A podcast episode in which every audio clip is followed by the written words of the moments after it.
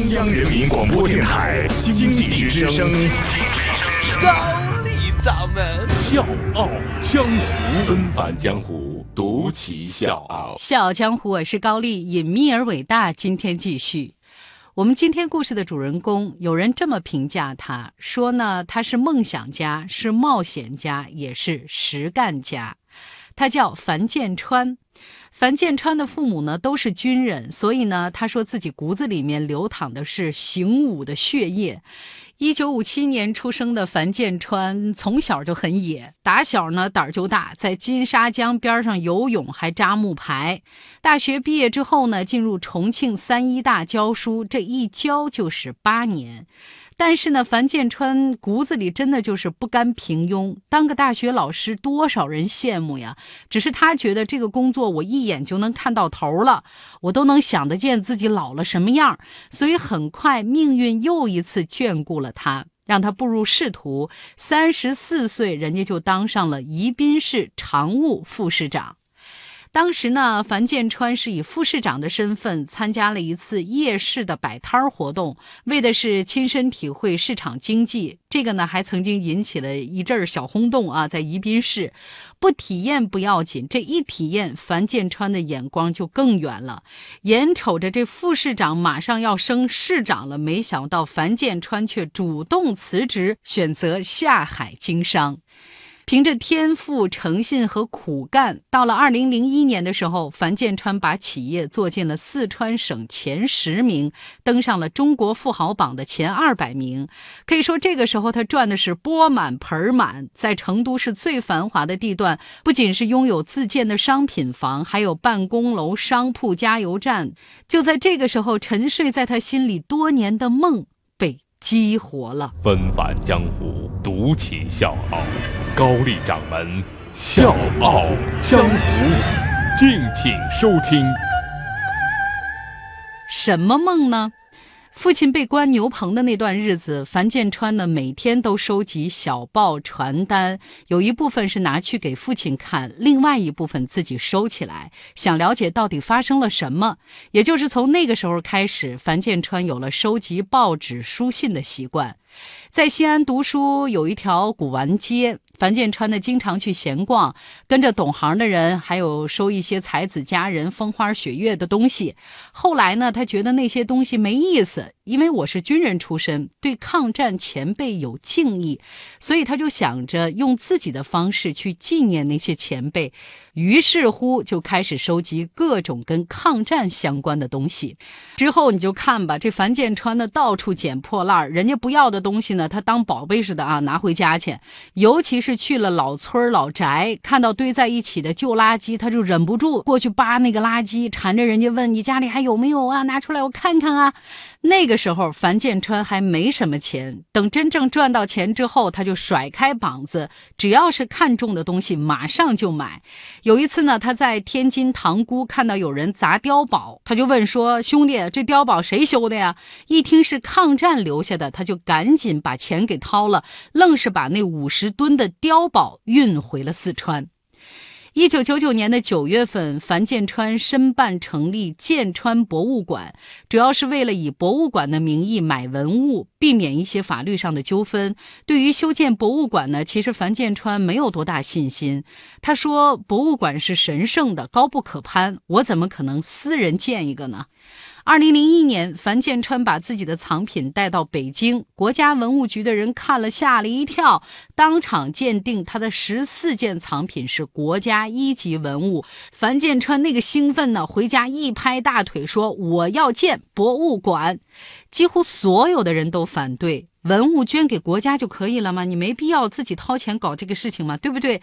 可是樊建川已经铁了心。一个民族要有记忆，历史是绝不能被遗忘的。四川有两千家房地产开发商，少我一个没的关系。中国十三亿人，十二点五亿都过平淡正常的生活，但是也该有人挺起脊梁，敲响警钟。我就想做一个敲钟的人。这个博物馆呢，不但要建，而且一规划就是五百亩。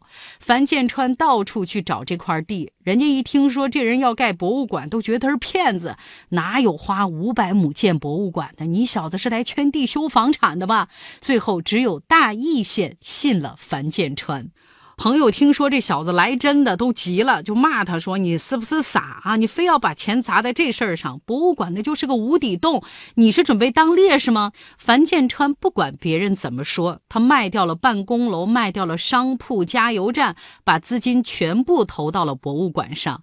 手续办完，开工呢已经是二零零四年的十一月，他却又给自己定了一个目标。二零零五年是抗战胜利六十周年，这是一个甲子，是个大事儿，必须在八月十五号开馆。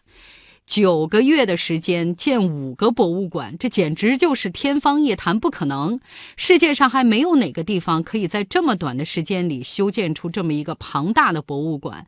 但是血液里的军人那种战斗的气质，让樊建川再一次透出了狠劲儿。每个馆的工地上立着倒计时的牌子，樊建川呢就睡在工地上，在建材上打盹儿，天天在建筑工地上骂人。这边装电梯，那边装玻璃，还没封顶呢，就开始布展柜。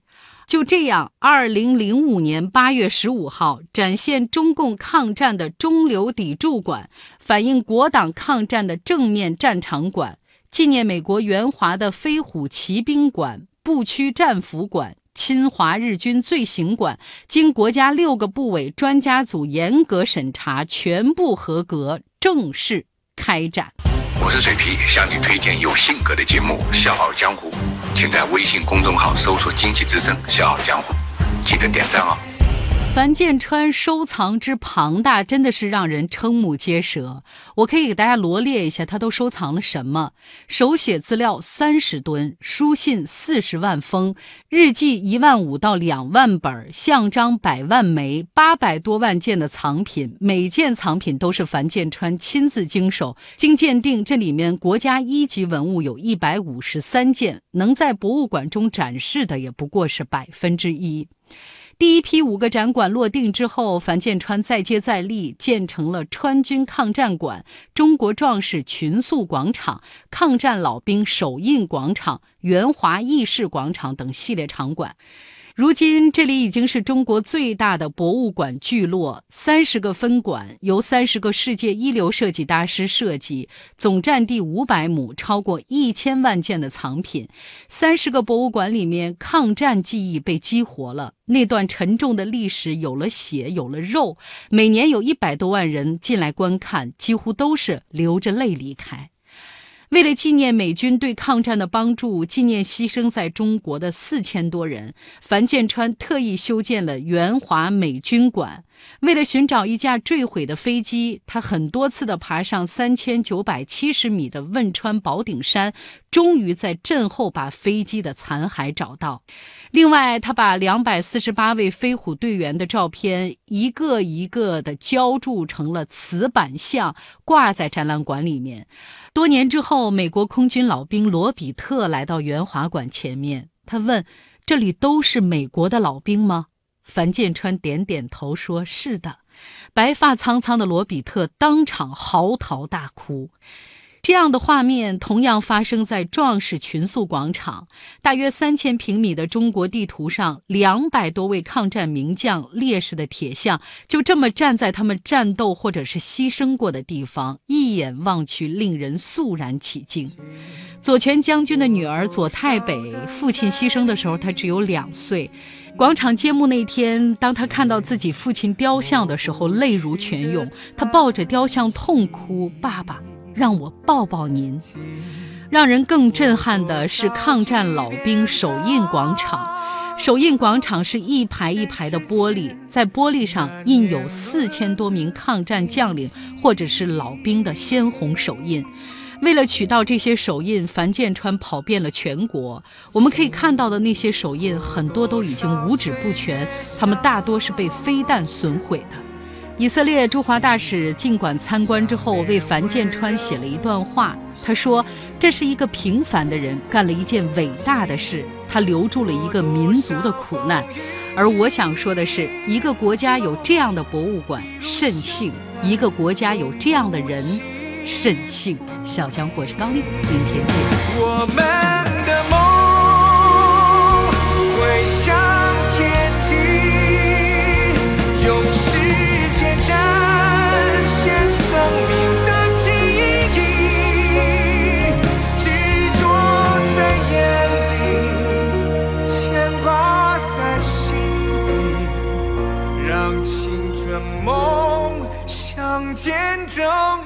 she